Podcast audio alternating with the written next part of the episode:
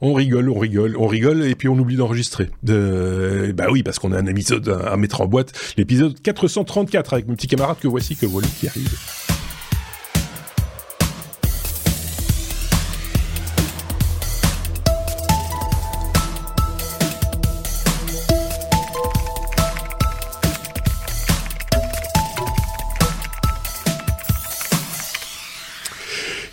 434e épisode déjà des Technos pour euh, passer en revue l'actualité telle que mes petits camarades euh, l'ont vu, c'est-à-dire Aurélien d'un côté, euh, Thierry de l'autre en direct de Suisse et et puis en seconde partie, comme on le fait chaque fois, un dossier mobilité électrique nautique. Parce qu'on a déjà beaucoup parlé de, mobilité électrique chez les Technos, en particulier bah, sur la route, hein, quelle que soit la route d'ailleurs urbaine euh, ou pas, enfin bref. Euh, et c'est vrai que Aurélien, toi, t'avais euh, avais repéré quand même deux trois petits trucs qui flottent. Et, et, en plus, tu connais quelqu'un qui, qui, qui, qui, qui connaît le domaine. En, l'occurrence, Anthony Girardin qui va nous rejoindre donc en, seconde partie d'épisode. Il se présentera et, et, vous en saurez plus à ce moment-là. Mais c'est passionnant. ça on, peut déjà le dire. On va vous raconter pourquoi les, les bateaux volent. Pourquoi les bateaux volent? Exactement. C'est assez ah, dingue. C'est voilà, c'est euh, et c'est pas facile, c'est pas simple. C'est pas facile. Mais il y, a plein plein de bonnes raisons à ça. Bref, euh, on a fait assez de teasing. On, on, a notre, notre, revue de presse à vous présenter. Euh, on avait vu des, des, news un peu un peu bizarres, un peu bizarroïdes, qui datent du CES. On s'est dit le CES c'est quand même un petit peu loin, euh, avec des, des, histoires de pseudo parachutes, mais qui ne sont pas des parachutes, mais des drones qui qui vous suspendent avec un câble. On s'est dit ça ils vont pas ah, du tu donnes envie là, ça tu donnes envie. Ça va pas non, ça peut pas marcher, ça peut pas marcher, donc on va pas le faire, tout, simplement. Par contre, on a des vraies news avec euh, plein de choses à dire, euh, et ça commence tout de suite. Avec la lettre C, comme euh, Chat GPT, l'intelligence artificielle bien connue.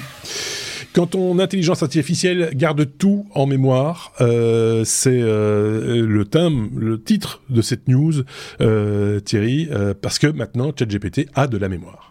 Oui, là où on va, on n'a pas besoin de route. Voilà, je vous laisserai mettre dans les commentaires quel film je fais référence pour dire que les bateaux volent et les voitures vont sous l'eau. Enfin voilà, c'est tout ça est compliqué. Oui, ChatGPT, ChatGPT qui a euh, maintenant un truc bien plus, euh, on va dire, euh, euh, étudié, un peu plus puissant que cette petite zone de test texte que vous avez peut-être remarqué hein, dans les réglages, vous pouvez mettre euh, des petites infos parce qu'il vous demande qu'est-ce que vous aimeriez que je, je, garde en mémoire un petit peu pour mieux vous définir? Alors ça y est, il lance le Memory with ChatGPT. En fait, on va pas agrandir cette boîte de dialogue pour mettre encore plus d'infos, mais tout au long des échanges que vous aurez avec ChatGPT, vous pourrez lui dire, bah ça, j'aimerais que tu gardes en mémoire pour un petit peu mieux travailler les prochains prompts sur lesquels on va, on va te demander du, contenu.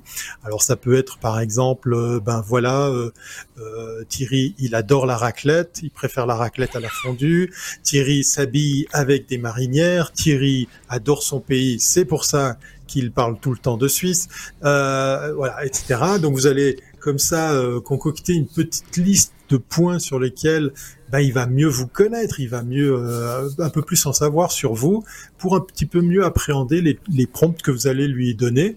Alors ça se fait tout simplement euh, dans les réglages et puis vous allez pouvoir bien les lister. Vous pouvez aussi les purger, les effacer, leur donner une durée de vie. Alors c'est pas encore la mémoire d'un échange, hein, parce que c'est vrai que on est assez tenté de revenir sur un échange sur lequel on avait initié un prompt pour dire ah tiens au fait je t'avais demandé ça. Suite à mhm. ça est-ce que tu pourrais par exemple maintenant me ressortir telle ou telle info ou me faire tel ou tel résumé? Euh, non, ChatGPT va gentiment vous dire non non mais t'es gentil mais euh, moi j'ai fait le boulot quand tu me l'as demandé. Là j'ai plus le contexte j'ai plus la mission le prompt que tu m'as que tu m'as proposé donc, euh, il vous faut vous retaper euh, cet exercice depuis depuis le début. Donc, les, les petites mémories là, les les memory with ChatGPT, c'est c'est juste pour mieux vous euh, définir, mieux cadrer vos envies, vos vos habitudes, votre personnalité, pour un petit peu mieux ben, vous connaître Voilà. Est-ce que, ça, est-ce que ça vient en complément parce que retrouver les anciennes conversations, on les a toujours dans le dans le oui, on les a toujours. Pas de... Donc si on retourne dans une ancienne conversation et qu'on dit que tu l'as, que tu dis dis-moi plus, pour lui le temps s'est arrêté, mais c'est pas c'est pas dommageable. Il va continuer dans la conversation euh, telle qu'elle a commencé. Donc qu'est-ce que ça apporte de mm. plus euh, Non, alors justement pas. Il y a il y a certaines fois où j'ai été tenté de revenir parce que je je, je m'amuse avec ChatGPT en version pro. Deux trois fois je me fais rembarrer et il me dit non mais attends, moi je me rappelle pas. Ah, il a perdu les, il, a perdu le fil, il a perdu le fil. Il a perdu le fil. Parce que j'imagine que là, pour le coup, la puissance de calcul, mais aussi le stockage qui va avec, doivent être juste faramineux. D'ailleurs, là, on le voit pour euh, Memory with ChatGPT. C'est plus des petites phrases, comme je viens de vous donner des petits exemples pour un petit peu euh, mieux définir votre personnalité. Ça me fait penser à, ce beau, euh, cette belle application. Euh, on en avait parlé dans un autre épisode française qui s'appelle Juice jouisse, hein, je, i, c e, hein, jus en français si vous voulez, ouais, jus. Alors juice, eh bien, euh, bah, quand vous le lancez, il vous dit, bah, je te prépare l'info, Thierry. Il se rappelle que tu t'appelles Thierry, il se rappelle d'où où tu habites. Euh, tu peux donner deux trois éléments comme ça. Quel est ton meilleur ami, ton plat préféré? Et sur cette base-là, euh, l'intelligence artificielle euh, générative va concocter des news, de la météo, des gags, des trucs comme ça, spécifiquement à, l'auditeur. C'est assez marrant. Euh, mais le, truc qui, explique que c'est un peu comme ChatGPT, c'est que si par exemple on a eu un appel téléphonique et on relance Juice, eh bien il faut repartir depuis zéro pour recréer le contexte de tout ça.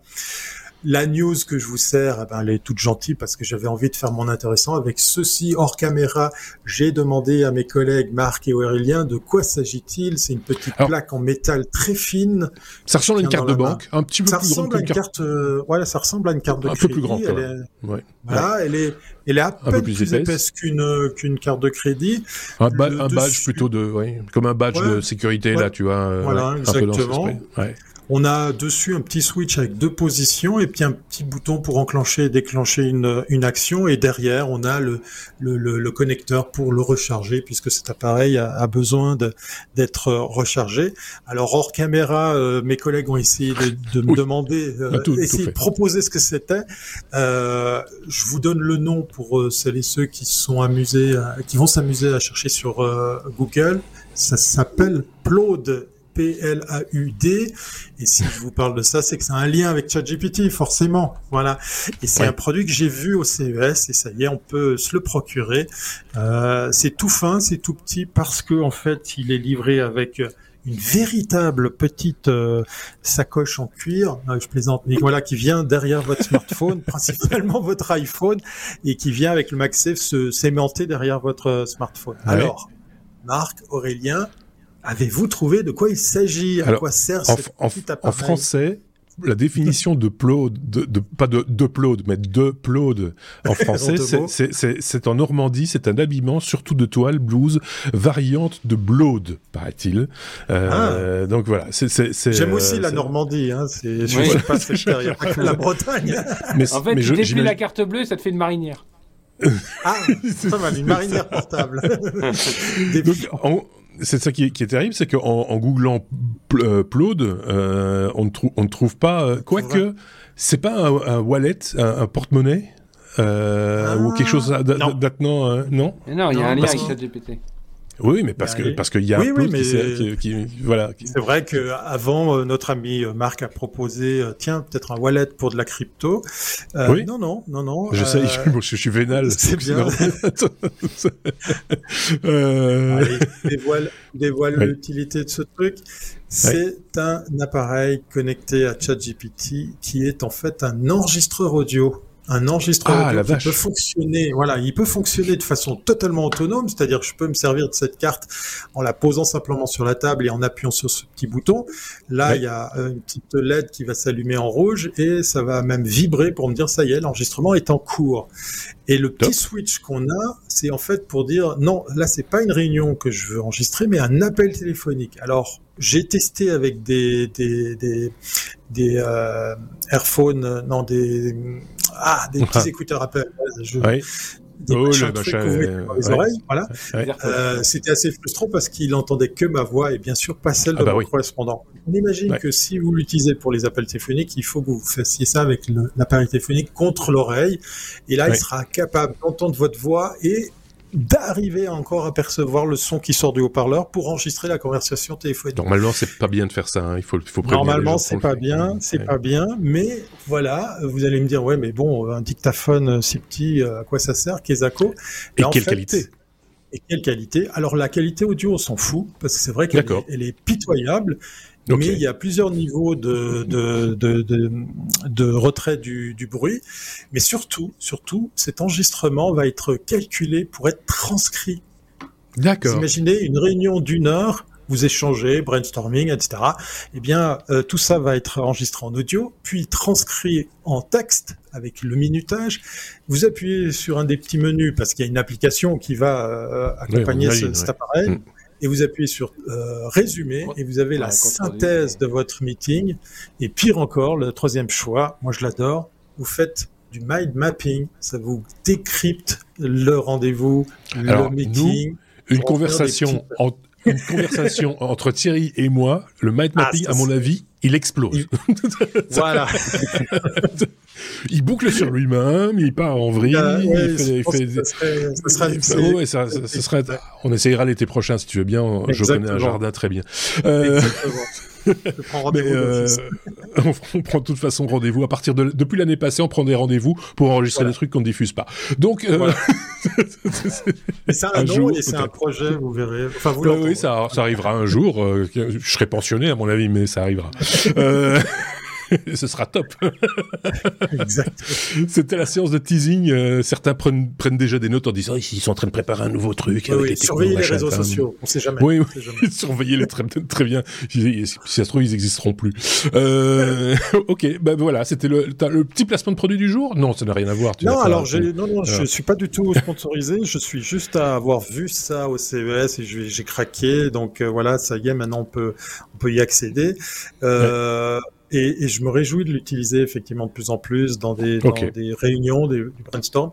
C'est bluffant de simplicité, ça fait plusieurs langues et, et, la synthèse, elle est, elle est juste phénoménale. Ça vous fait du bullet point, par exemple, sur des décisions. C'est sur abonnement ou euh, Alors oui, voilà, ça, prix. Ouais. Le prix, il est, il est moins de 150 euros. Je me rappelle plus le prix exact, 120 ou 130. Et puis des mensualités, quoi. Oui. Puis après, il y a un petit abo. Et, là, ben, effectivement, j'ai eu la chance d'avoir euh, la première année d'abonnement euh, gratuite. Je crois que l'offre est toujours valable en ligne. Si vous allez directement chez eux, vous pouvez euh, comme ça vous procurer ce petit précieux avec une année d'abonnement gratuit. Voilà. Ok, sans publicité aucune. Hein, euh, non, je tiens à le préciser parce que. Euh, et puis je reviendrai avec un autre appareil qui fait euh, qui fait euh, le lien avec ChatGPT, mais il faut attendre encore un peu plus le temps qu'il soit livré. Voilà, on est un petit peu sorti du sujet de base, mais le titre tient encore la route puisque quand on a ouais. garde tout en mémoire, le son c'est aussi la mémoire. Donc euh, voilà, on va passer au sujet suivant maintenant parce que ça va, 13 minutes sur le premier sujet, on est bon quoi, c'est bon. La lettre C comme euh, charge, euh, mon cher euh, Aurélien.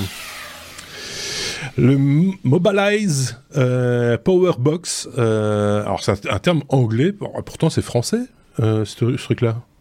Oui, c'est une news de la semaine Renault, Renault le, le fabricant, donc qui qui sort des bornes de recharge. Non. il fabrique plus grand parce que, parce que bah ouais, mais puis il a jamais joué de la batterie non plus. oh, excellent, excellent. Oh, pas mal. Donc Renault qui se met à produire avec un consortium, je vais en parler, euh, des bornes de recharge euh, qui seront fabriqué en France. Vous savez, en ce moment, en France, on, a eu le syndrome de tout vouloir réindustrialiser. Donc là, on fait des gigafactories, on consomme pas mal, propre hein. truc de, Franchement. C'est très bien. Euh, dans une, usine de Ménénoir qui s'appelle Symbiose. Et donc, ils, ils viennent de créer la... Alors, mobile, Mobilize... Mobilize. Le, terme est, pas du tout, moi, je trouve assez mal choisi pour des Français. Parce oui. Moi, je, serais resté en français, moi. Le, du verbe mobiliser avec un. mobilise, power, Power Box. Parce que... Voilà. Donc ces bornes de recharge, il y, en a, il y en aura différentes versions, mais l'intérêt et la différence par rapport à ce qui existe sur le marché, c'est qu'elles serviront dans les deux sens, à savoir à recharger votre véhicule quand vous serez sur l'autoroute pour faire les kilomètres qui vous restent pour aller en vacances. Mais euh, pour les versions euh, haut de gamme, elles, elles, permettront aussi de faire du V2G, Vehicle to Grid. Donc de euh, pallier au déficit du, du, réseau, notamment lors des heures de pointe, en déchargeant votre véhicule vers, vers le, réseau. Donc, c'est un consortium qui s'appelle Software République avec Orange, Renault, ST Microelectronics et Thales. Donc, euh, bon, Renault pour les, problématiques de, liées au véhicule, Orange parce que chaque borne euh, a une puce 4G et donc euh, est reliée au réseau. ST Microelectronics pour toute la partie électronique de puissance, tout ce qui va transformer, mhm. par exemple, le courant alternatif en courant DC ou ou euh, qui va transformer le courant alternatif d'une tension à une autre euh, avec des composants électroniques de puissance, et Thales pour tout ce qui est cybersécurité. Alors, euh, c'est quand même un gros qui se lance, puisqu'ils ont des, une vocation de 65 000 unités par an. Donc, voilà, on est quand même sur du, du, Voilà, de l'industrialisation à forte échelle. Et vous allez voir, l'idée de Renault est pas bête derrière, parce que le, le, but pour Renault, c'est euh, de créer une offre groupée. Euh, vous achetez un véhicule, euh, on vous fait une offre packagée avec la borne qui, vient qui va être installée chez vous, et on vous garantit qu'elle sera installée chez vous avant la livraison de la voiture ou dans un délai max de 45 jours. Donc, d'accord. voilà, il est hors de question. Enfin, je, trouverais complètement bête que vous achetez un véhicule électrique et puis le technicien qui doit venir vous installer à la borne, bah, il passe trois semaines après que vous ayez la voiture. C'est livrer la voiture tu te fais livrer la voiture à Noël et t'as la recharge à Pâques. non, mais c'est un peu fou. Euh, donc ça, fait de la charge rapide jusqu'à 22 kW en, type 2. Il y en a, il y a des versions, je l'ai dit, euh, domestiques pour Monsieur Madame Tout le Monde, puis il y a des versions euh, parc collectivité, il y a des versions station d'autoroute. Mhm. Il y a des, une, des fonctionnalités intelligentes. Vous pouvez, par exemple, vous rentrez du travail à 18h, vous branchez votre, votre borne et puis vous avez un compteur avec euh, heure creuse, heure pleine, bah, il va attendre les heures creuses pour que voilà, pour que voilà. Euh, voilà, et, et, du coup, dans l'article, enfin les articles que je vous ai, il y a le communiqué de presse Renault d'une part, et puis un article euh, de, de, de, de, la presse automobile, Mag, euh, qui, bah, qui dit pas du mal forcément, parce qu'il, il, enfin, il, il, pense que l'offre, l'offre groupée packagée et le le, la démarche complète qu'aurait Renault, à la fois en, étant, en, créant des voitures et en, pensant utilisateur euh, au niveau de l'interface, euh, au niveau de la voiture, du smartphone pour, euh, par rapport à la borne, et, mhm. Et, et, cette offre groupée qui fait qu'on garantit aux gens le fait d'avoir une borne chez eux au moment où ils achètent une voiture électrique. Moi, je pense que c'est que positif. Ça fait marcher l'industrie française. Bon, ça, je, l'ai dit tout à l'heure. Et puis là, ils veulent absolument que euh, ils, aient fait la montée en cadence avant la sortie de la Renault 5 électrique qui, Pas mal, qui devrait sortir là, c'est mois, mois à venir.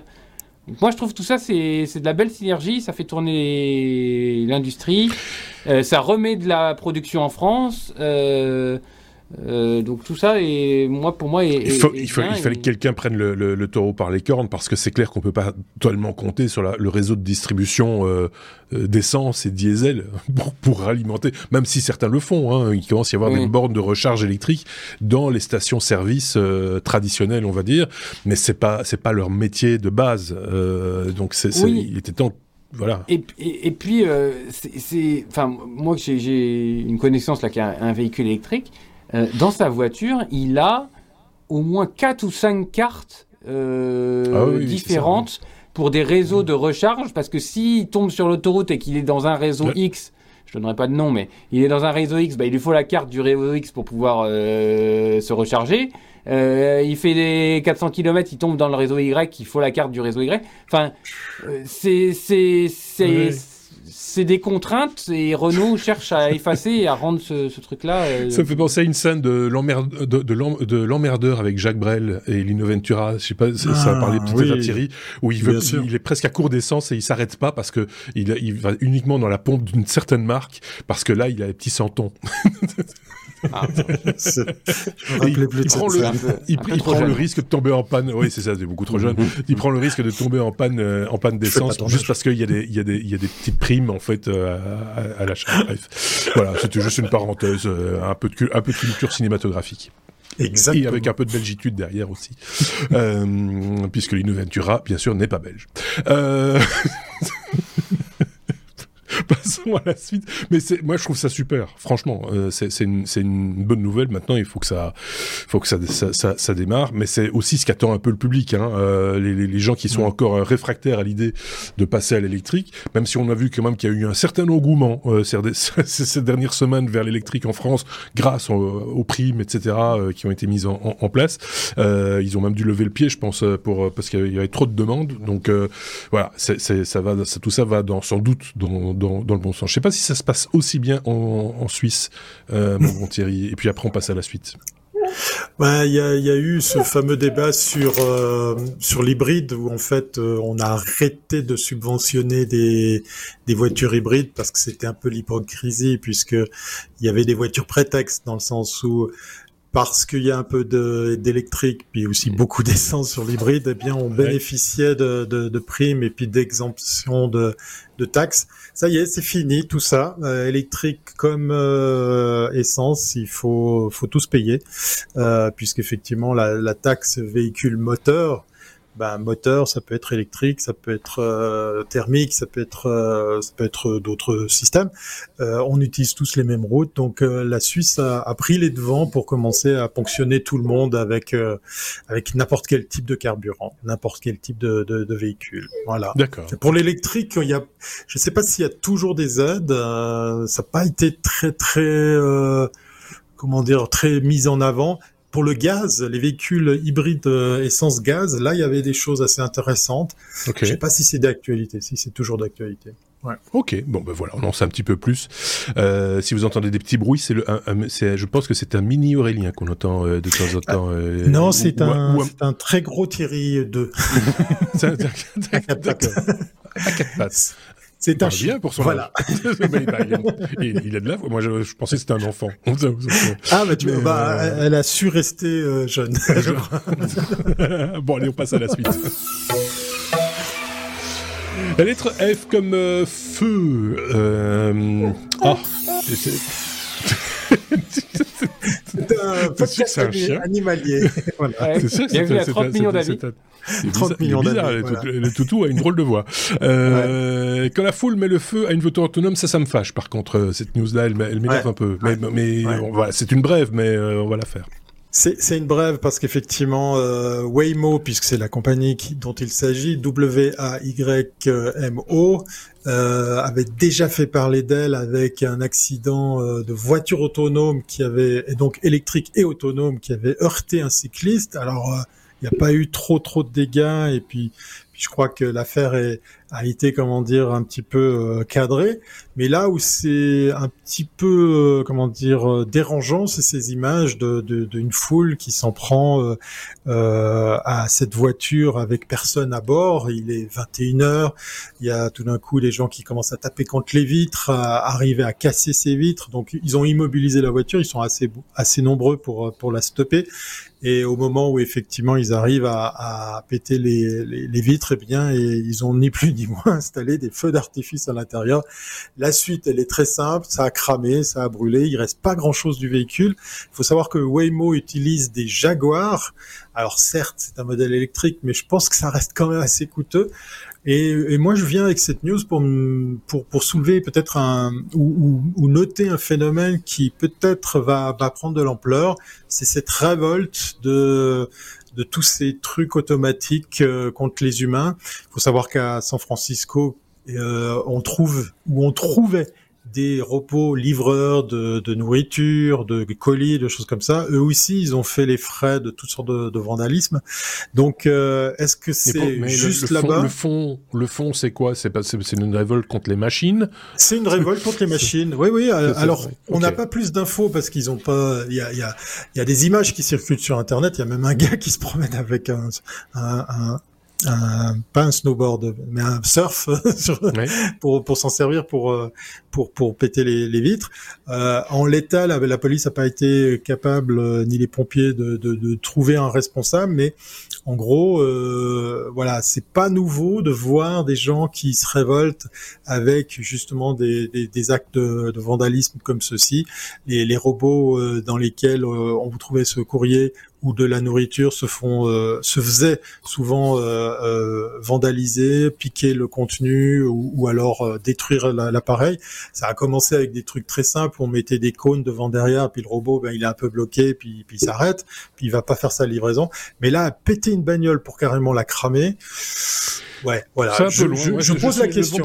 j'ai du mal, j'ai du mal moi avec le vandalisme un peu, un peu. C'est pas forcément la meilleure approche. Si, si, voilà, c'est ça. Et si, l'idée c'est de dire ah non, c'est dangereux parce que quelqu'un a failli se faire écraser, je vous signale quand même qu'il y a plein de gens qui se font écraser depuis des dizaines d'années par des gens euh, humains et qu'on n'a jamais cramé leur bagnole. Hein. Euh, c'est, euh, faut quand même à un moment donné un petit peu relativiser. Donc, je sais pas. Je, je, trouve ça un peu euh, radical comme manière de faire et pas très, pas très enfin, ça ne fait pas avancer le, le, le débat du tout, euh, je trouve. Non, et puis et puis la Californie qui servait un petit peu d'exemple dans la voiture autonome, euh, ben dans l'exemple de, de Waymo, ils ont retiré le permis à la compagnie, donc on retire pas le permis. Alors par chance dans le véhicule il y avait personne, hein, euh, ah ni conducteur puisque c'est une voiture autonome, mais il y avait surtout pas de clients.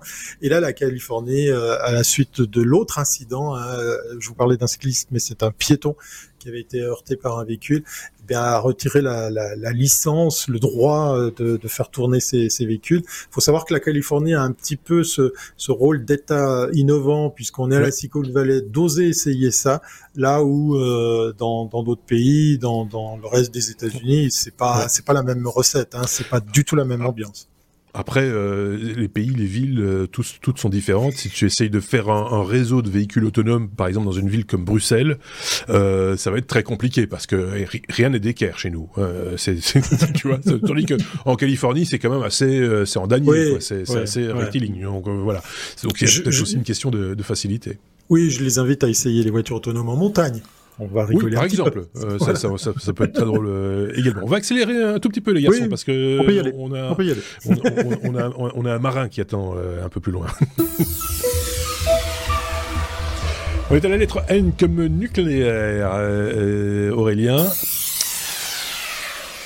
Avec un nouveau record euh, de production d'énergie par fusion nucléaire, j'ai l'impression qu'on est sur une tendance euh, de progression, mais c'est à peu près tous les mois, euh, où j'exagère, peut-être tous les trimestres, où on nous annonce euh, un nouveau record de production euh, d'énergie ou de durée de production d'énergie, parce que ce, qui est difficile, c'est de maintenir la production de, de l'auto-alimenter. et donc, de nouveau, là, une, news concernant donc cette fameuse fusion nucléaire, qui n'est pas la fission nucléaire, on le répète chaque fois, mais c'est important Hmm. Alors, euh, c'est au Royaume-Uni euh, un vieux, un vieux réacteur, le Joint European Taurus, euh, qui a plus de 40 ans et qui, grosso modo, est là plus pour des expérimentations que pour de la production, hmm. puisque tous les tous les scientifiques qui travaillent sur ce domaine-là vont faire des expériences là-bas. Et en fait, cette semaine, ils ont réussi. Alors, c'est les ordres de grandeur qui sont assez rigolotes. Avec 0,2 mg de deutérium tritium. Euh, ils étaient donc 300 scientifiques à générer 69 mégajoules pendant 5 secondes. Donc, oui. faut se dire, ça fait ça, ça. Donc pendant 5 secondes, ils ont généré 12,5 mégawatts, soit ah. vous pouvez alimenter 12 000 ménages. Ah ouais Pendant, pendant 5 secondes. Pendant 5 secondes. Alors, euh, vous allez me dire, mais ça sert à quoi tout ça? Euh, Alors, il faut savoir que aujourd'hui, si on, a, on, construit ITER, donc le grand, le grand réacteur qu'on attend toujours et qui a du retard sur du retard sur du retard, c'est grâce à ce, ce JET Euh, euh, ITER, 22 milliards d'euros hein, de, de con- à construire. Oui. Euh, et donc, les, les, les, on va dire les expérimentations pour le dimensionner ont été faites au Royaume-Uni dans ce, dans ce, dans ce tokamak. Donc, c'est un espèce de Mhm. gros beignet là, dans lequel on, on, Oui, on- on Un accélère. donut. Voilà, un gros donut. Euh, alors, bon, pour. pour euh, Enfin, moi, je souligne quand même la performance scientifique parce qu'il faut quand même avoir envie. Il y a une, euh, dans le lien qu'on vous a envoyé, une vidéo où on voit euh, un gros. En fait, on voit un éclair d'un coup et c'est tout ce qu'on voit. Voilà. Il faut savoir que localement, la température, alors est-ce que c'est mesuré, je ne sais pas, est à 150 millions de degrés Celsius. C'est le point le plus chaud du système solaire. hein, ça n'a jamais été. Alors, comment ils font pour le mesurer Je ne sais pas. Et Et ce pour qui m'a un peu déçu, c'est qu'à la fin de l'article, ils disent en fait, oui, mais pour créer ces 12,5 mégawatts, on en a consommé plus. Donc, euh, Oui, c'est toujours ça le problème. Pour l'instant, Ah. on consomme plus que ce que ça nous rapporte. Euh, et- c'est. Voilà. Donc. Euh, le- Mais- ce, ce- ce- ce grand labo là, il, il est, en, il est en, en opération depuis 83 et je pense qu'en fait c'est les 300 euh, les 300 scientifiques qui ont fait ce- cette, cette expérimentation, ils sont là pour dire euh, on, on- on veut continuer à utiliser ce, ce- cette, ce- cette infrastructure comme labo parce que ITER n'est pas sorti de terre. Et il y a un problème politique derrière tout ça, c'est que euh, avec le Brexit, ben, euh, ce laboratoire a été financé par euh, le- l'Europe. Il y a eu Mhm. le Brexit et aujourd'hui, euh, le, le, le- le Royaume-Uni veut plus en entendre parler. Ça coûte trop Mhm. cher, euh, voilà. Il n'y a plus de volonté d'être avec l'Europe sur tous ce- ce- ce do- ces domaines-là. Donc il y a une grosse pétition, je vous ai mis aussi la- le lien en description, de, ces, de ces scientifiques qui ont plus rien pour travailler et qui ont plus rien pour faire des expérimentations qui permettront peut-être de trouver le moyen de générer de l'électricité euh, dans les Ouais. décennies, centenaires à venir, Ouais. quand ITER sortira peut-être de terre un jour. Donc euh, ouais, deux, deux choses, l'exploit technique m'a intéressé. Et deuxièmement, Le, le cri, de, le cri de, et la pétition de ces chercheurs qui disent nous on n'a plus rien pour bosser parce que euh, il y a eu le Brexit et, et, et, et, et l'ITER n'est pas sorti de terre, bah oui, je suis, Ouais. je suis complètement d'accord. Et je voulais relayer quand même ça, parce que bon, je pense que c'est euh, c'est très décrié, mais c'est quand même des technos qui nous servent à vivre tous Ah, les qui- jours. hein. Ou en tout cas, qui ne- nous serviront un jour. Ou nous serviront, hein.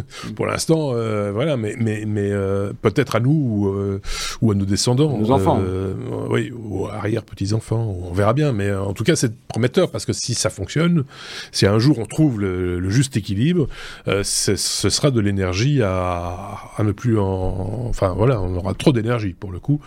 Euh, et, et là, on sera devant la vraie décarbonation. il y a, il y a plus, il y La, la- la plus- c'est pour qu'on leur envoie des piles, c'est ça? Oui, c'est ça. C'est- c'est- c'est ça. Des des donuts.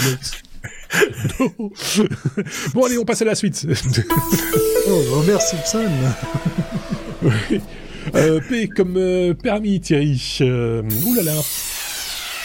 On avait parlé de, de, ce, de France Identité, l'identité numérique. Je pense même que c'est Aurélien qui nous en avait parlé il y a quelques temps déjà. Euh, la carte d'identité, sur la carte d'identité numérique que vous pourrez avoir dans votre smartphone, hein, en fait, via Ouais. une application, euh, on a rajouté euh, cette semaine le permis de conduire.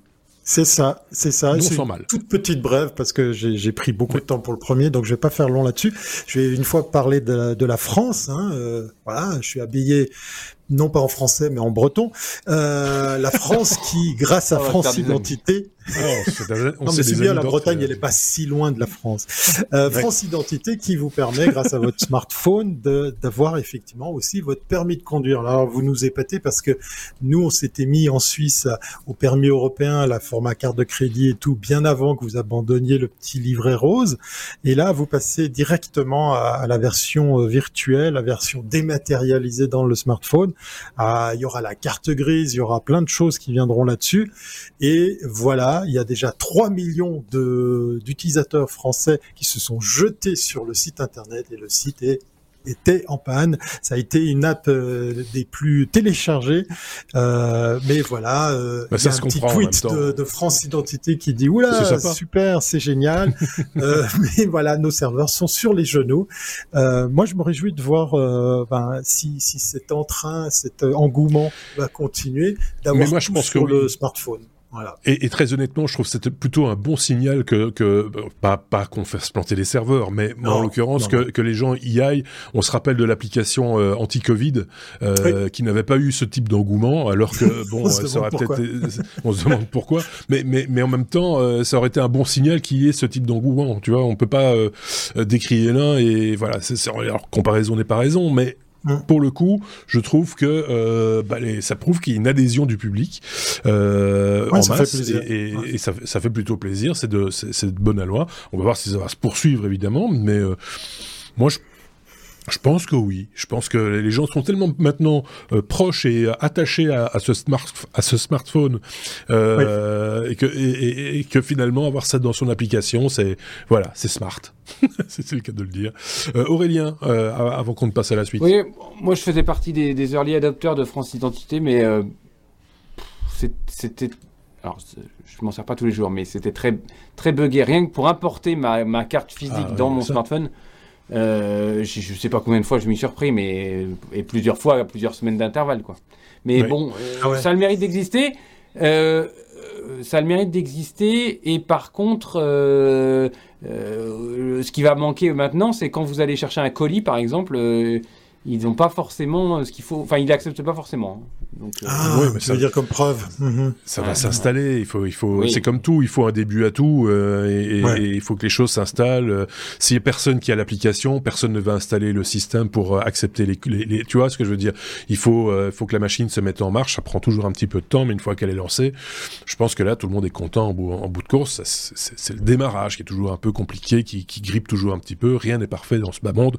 Moi, je suis, tu vois, je suis voilà, moi je trouve que je suis pour la paix dans le monde. Euh, et, et... il est joyeux aujourd'hui, Marc.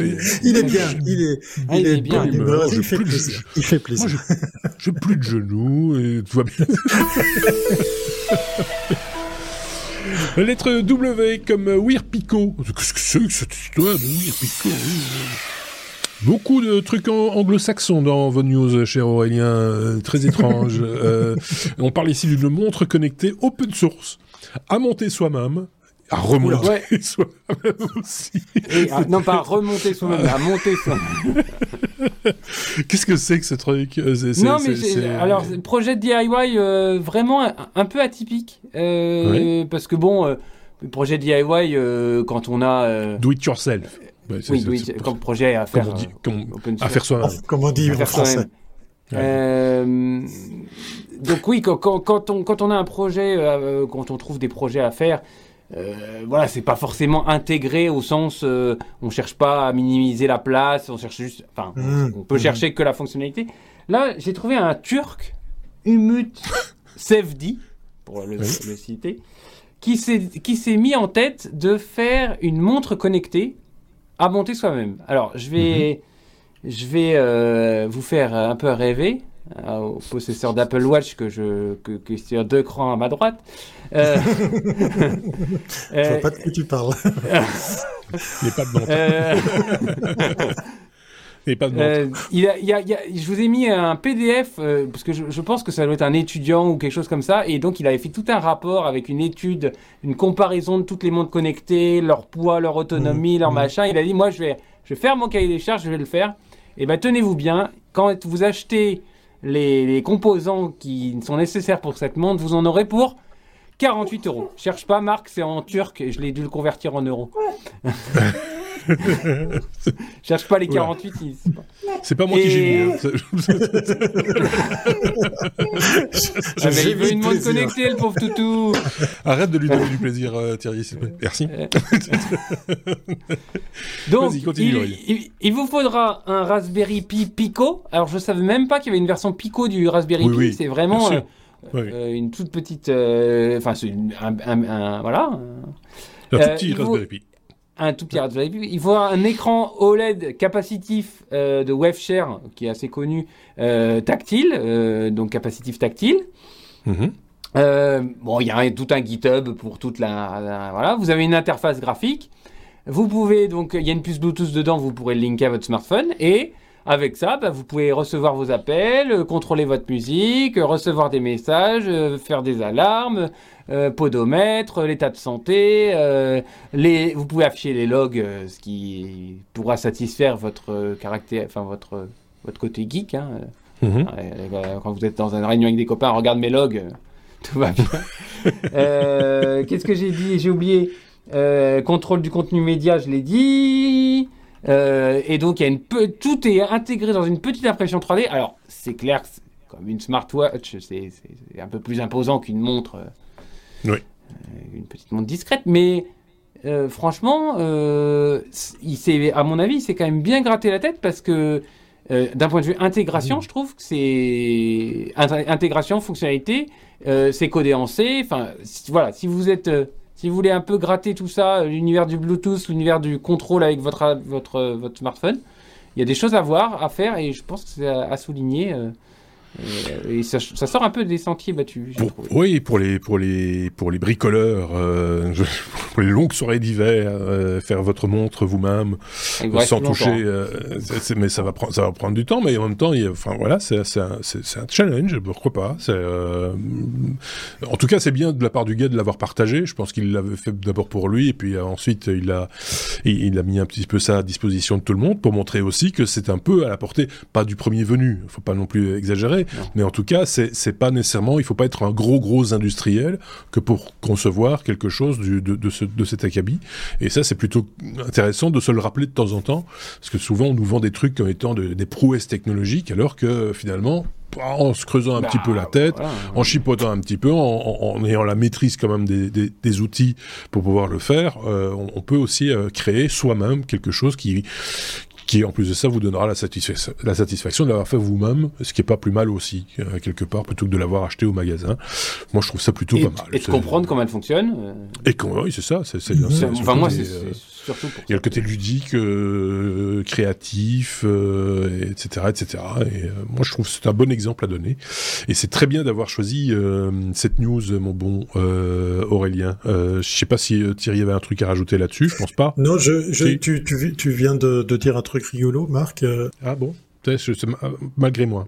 C'est pour faire mon intéressant, puisqu'effectivement, tu as dit pour les longues soirées d'hiver, il faut savoir que le monde horloger voyait le jour, a vu le jour grâce aux paysans qui, justement, durant l'hiver, euh, pour s'occuper, fabriquaient des montres. Voilà, c'était juste une petite, euh, une petite Oui, aparté comme ça, sympathique. Ceux, ceux- ceux qui avaient ceux qui avaient une bonne vue et qui ne tremblaient pas trop. Voilà. euh, Après, voilà. ils sont devenus assez riches pour avoir des lunettes. Oui. Et, et les autres fabriquaient des cloches pour les vaches. Euh, Voilà. de- et, et tricotaient des colliers pour les cloches, pour les vaches. Euh, tout ça pour vous dire qu'on connaît bien la Suisse. Euh, bon Thierry, justement à propos de Suisse, euh, Oui. on va en trouver un autre, euh, mais, mais de l'autre côté euh, du lac, euh, du côté de Je Genève. vais laisser ma place. Euh, et donc tu vas laisser euh, gentiment ta place. On te remercie en tout cas. On te retrouve très prochainement dans un nouvel épisode des Technos, bien sûr, parce que c'est l'heure, Aurélien, c'est l'heure du gros dossier.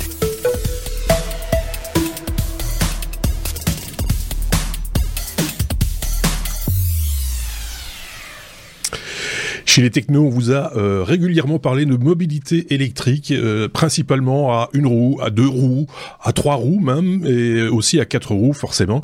Euh, par contre, de mobilité nautique, Aurélien, on n'en a jamais parlé, ou alors peut-être dans les news, à la faveur d'un nouveau projet ou d'un ou, autre, ou d'une start-up quelconque. peut-être que là, on en a un petit peu parlé, mais pas plus que ça, pas beaucoup plus que ça. Or, toi, l'électricité, c'est ton dada. C'est pour ça qu'électrique est avant nautique dans le titre de ce dossier d'ailleurs, parce que si tu avais été plus na- maître nageur qu'autre chose, on aurait dit nautique électrique et pas euh, pas l'inverse. Euh, pour parler de cette mobilité électrique euh, nautique, tu as un invité que j'entends déjà euh, au loin derrière nous et que tu vas nous présenter. Oui, en fait, euh, je suis tombé sur, euh, sur un article euh, cette semaine, ou non, il y a la semaine dernière, je crois, d'une boîte en Nouvelle-Calédonie qui fait des vélos à, enfin, à propulsion électrique nautique. On, en reparlera certainement, mais donc c'est vous êtes sur un vélo, vous pédalez et vous avancez sur l'eau. Et donc pour un petit peu creuser le sujet et voir un petit peu les étendues de tout ce qui peut se faire dans la propulsion électrique nautique, j'ai mhm. appelé un ami. en la personne d'Anthony Girardin, je vais, je vais te laisser te présenter Anthony, euh, avec qui on a, on, a, on, a, pas mal bossé sur des, des projets euh, électriques, mais il euh, faut dire qu'Anthony, il a fait plus de notices que moi, et du coup, je me suis dit que ce serait intéressant de, l'inviter et d'en parler. Anthony, je te laisse te Bonjour Anthony. Bonjour à tous les deux, merci de m'avoir invité. Alors, en effet, on a commencé la mobilité à quatre roues ensemble avec Aurélien, on s'est rencontrés dans le milieu automobile euh, lui pour démarrer les moteurs, moi pour produire l'énergie à bord euh, des véhicules. Et puis, euh, moi j'ai repris ma casquette après avoir été ingénieur de prof, puisque j'ai fait une école pour les professeurs en, en, France, donc dans le domaine de la physique et de l'électricité appliquée. Et dans ce cadre-là, j'ai d'abord commencé par concevoir une planche de surf motorisée. Donc cette planche de surf, il faut imaginer la planche classique. On retire la mousse qu'il y a au milieu, on met à la place une turbine, euh, un moteur électrique, euh, des batteries, un peu d'électronique. Et puis euh, avec une gâchette dans la main, bah, on, fait un véhicule qui va sur l'eau. Et puis nous, on a fait un, produit à l'école sur des mandants américains qui allaient jusqu'à à peu près 50 km/h sur l'eau. Donc j'ai mis le pied à l'étrier comme ça dans le milieu nautique. Et puis dans ce contexte-là, il y a une entreprise qui est venue à l'école car ils avaient développé un bateau électrique euh, un peu particulier. En fait, ce bateau a la particularité d'avoir des, ailes dans l'eau. Donc, comme les ailes dans l'avion, bah, quand il prend de la vitesse, euh, ça lui permet de décoller. Et euh, là, ils ont fait la même chose, mais avec un bateau. Donc, il décollait, il était fait pour la scène, donc il décollait à basse vitesse. Puis, ils avaient des petits soucis électriques, donc ils voulaient un peu de, un peu d'aide. Et puis, donc, j'ai mis le pied à l'étrier dans cette entreprise-là, qui est une belle start-up française, qui est maintenant basée à Annecy. Et puis, dans la foulée, j'ai travaillé pour une autre start-up euh, valaisanne qui, elle, euh, fait des bateaux un peu plus gros. Donc la première, c'est des bateaux de 5 à 12 passagers. Puis l'entreprise, c'est 12 à 20 pour le premier bateau. Puis après, ça va jusqu'à 300, 350 pour les plus gros bateaux. Donc voilà un peu euh, le contexte dans lequel j'ai travaillé dans le, la propulsion électrique nautique. J'ai juste une petite question parce que quand on retire la mousse à l'intérieur de la planche de surf, est-ce qu'on ne touche pas un tout petit peu à la flottabilité de, l'appareil? Ou est-ce qu'elle est juste facultative? Comment ça se passe? C'est juste pour moi, pour ma, ma, culture. En effet, alors le, tout premier prototype euh, qu'on a fait, on a, on a fait ça parce qu'on n'avait euh, pas trop de connaissances dans le domaine de la planche, donc c'est des Hawaïens qui gentiment nous ont modifié un peu ça, et puis forcément après on manquait un peu de volume de flottaison, donc après on a redéveloppé tout à l'école, et puis on a tout fabriqué. Euh, la fibre de carbone et tout. On a pris les services d'un architecte naval et puis en effet, euh, vu au début, on avait très peu de batterie et tout ça, c'était juste un proof of concept. Donc finalement, on avait euh, tout le système propulsif, il devait faire 4 kilos. Donc en fait, la mousse, bon, euh, elle est là pour faire la rigidité, rigidité donc eux, ils s'étaient un peu embêtés, voilà, à faire des cavités. D'accord. Et puis après, en effet, on a refait quelque chose, on a mis un vrai volume. Hein. On avait quelques kilowattheures de batterie et tout ça, donc il y avait quand même 30 kilos de batterie. voilà, donc un système propulsif là qui était plus proche des 35-38 kilos. Donc avec la batterie, avec la planche auto, on était autour des 45 kilos. Donc en effet, il a fallu augmenter le volume de l'ensemble pour euh, pour éviter de faire comme certains dans certaines religions qui marchent sur l'eau là. Euh, nous, la, planche était, on voyait clairement qu'il y avait une planche euh, sous les pieds de, de la personne. Quoi. D'accord. Bah, c'est important de, de, le dire. Je te coupe Aurélien, je te rends la parole directement après. Ne t'inquiète pas, mais c'est important de dire que forcément, milieu aquatique, nouvelle contrainte, euh, autre que celle du bitume ou euh, en aéronautique de l'air, et, etc. Donc il y a, y a des contraintes dont il faut va falloir respecter. D'où l'intérêt de ce dossier d'ailleurs euh, aussi. Puis l'eau et l'électricité, ça, ça fait jamais bon, ménage. C'est ça. Est-ce qu'il y a des prises de terre sur les bateaux? C'est la question. Oui, avec des pieux qui sont plantés dans le fond. oui. Euh, donc si, on fait un petit état de l'art euh, de, aujourd'hui, donc on, retrouve des, petits engins. Euh, alors on, en voit beaucoup maintenant, hein, des, petits moteurs, des, petits, enfin, des petites cellules avec moteur, batterie intégrée. On peut se faire mm, tracter par ces, systèmes-là. On peut venir les mettre sur les canoës, sur des paddles, sur des choses comme ça. mais ça, ça va jusqu'où là, Anthony? Si on regarde le, est-ce que le trans Aujourd'hui, le transport de passagers, c'est, il y a, ce qu'il faut. Enfin, il y a, des bateaux qui existent qui transportent des passagers. Euh, est-ce que ça va jusqu'où? Ça va jusqu'à quelle taille? Quelle, euh, et, quelle distance? Quelle autonomie? Alors, euh, en propulsion électrique, il y a même des énormes cargos, les porte-conteneurs là, qui sont en électrique, sauf que derrière, un gros groupe électrogène. Donc, pour ceux qui veulent du zéro émission, on en est assez loin. Euh, par contre, dans le zéro émission, donc au niveau du véhicule, hein, donc à hydrogène, bah, l'hydrogène, on transforme l'hydrogène en électricité. et puis on a les batteries, donc on fournit l'électricité au, au bateau. Donc sur ces deux technologies-là, il y a euh, pas mal de petits bateaux de transport pour faire des traversées, par exemple des euh, des sur la sur la l'air par exemple à Nantes. Euh, enfin, il y a pas mal de bateaux pour faire des toutes petites distances, des, bacs, des choses comme ça. après, il y a des bateaux bien plus gros. Là, il y a eu le ferry Hélène qui a été financé par l'Union européenne et puis un fabricant suisse de batteries qui s'appelle Le Clancher qui est à Yverdon, qui est un des spécialistes des, des batteries pour la, la marine. Donc euh, eux, ils ont plusieurs centaines de, passagers, puis ils peuvent même transporter des, véhicules si ma mémoire est bonne. Et puis euh, en Norvège, eux, ils imposent euh, d'ici 2026 100% de bateaux zéro émission. Donc là, dans tous les fjords et tout, donc là, ils ont la pression parce que il n'y a pas assez de, fabricants qui en font. Donc dans la grande série, aujourd'hui, il y a Damen, un fabricant hollandais, si je ne m'abuse, qui a des bateaux dans son catalogue jusqu'à 150 passagers. Mais la problématique principale qu'on a aujourd'hui, c'est que la densité d'énergie des batteries est bien plus faible que celle euh, des carburants fossiles. Et donc, euh, si on veut faire énormément de, trajets, bah, on est pénalisé parce que euh, les bateaux, bah, ils ont la, les frottements dans l'eau, hein, ils déplacent énormément d'eau. Et donc, suite à ça, en fait, on a des difficultés à avoir beaucoup de produits qui répondent vraiment aux besoins des opérateurs, parce que un opérateur qui transporte des passagers, lui, quand il arrive à quai, il veut juste passer le temps de décharger les passagers, de charger les nouveaux et de repartir tout de suite. Il doit rester une demi-heure à quai pour recharger une heure à quai. Bah, lui, derrière, forcément, économiquement, euh, ça commence à, poser problème. Voilà. Donc, si maintenant on, passe un petit peu à. On va essayer de survoler un peu la physique et les ordres de grandeur euh, qui, sont, qui sont mis en jeu.